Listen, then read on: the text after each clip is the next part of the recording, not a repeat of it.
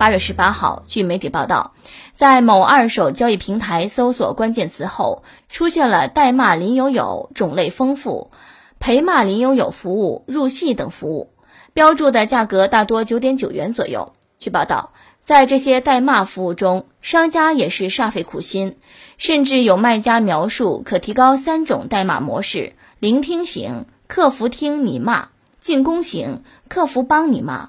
互动型客户和你一起骂，有律师表示，当陪骂服务属于客服对于个人的私聊时，更适合归属于心理咨询服务类的范围，属于工商部门的管辖范围，并不会触犯法律。一旦这类服务超出个人咨询问题范畴，比如商家替顾客前往公共信息平台等发表对角色及角色演员的辱骂信息等内容，就可能侵犯演员的名誉权。另外，利用网络信息、网络辱骂、恐吓他人等，还可能涉嫌寻衅滋事罪。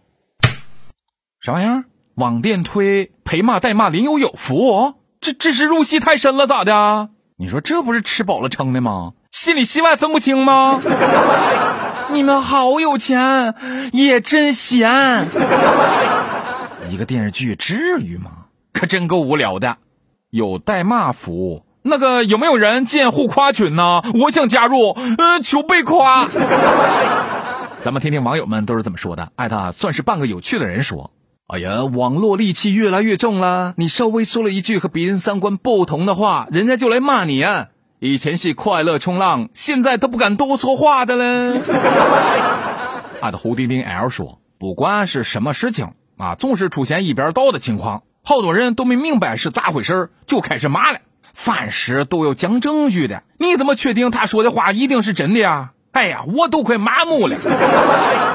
艾特 M M 三 H E N 说，还有那一种，比如两个明星发生了矛盾，不管谁对谁错，永远都是粉丝力量大的一方占优势，空评引导舆论什么的，引导路人觉得他们家就是对的，弱势那一方就一定是错的，导致路人吃瓜没有吃全，就开始对弱势那一方印象很差了。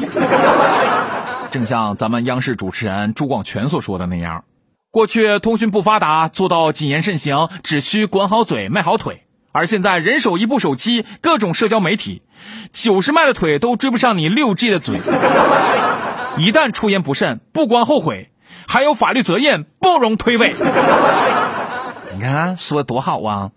你在千里之外吃个面，也希望八方亲朋都点赞，在朋友圈逞口舌之快。又说别人少见多怪，在人人都持麦克风、人人都是发言人的自媒体时代，通过网络发布内容更应该谨慎的对待。网络言行也有法律边界，一旦越界，同样难以逍遥法外。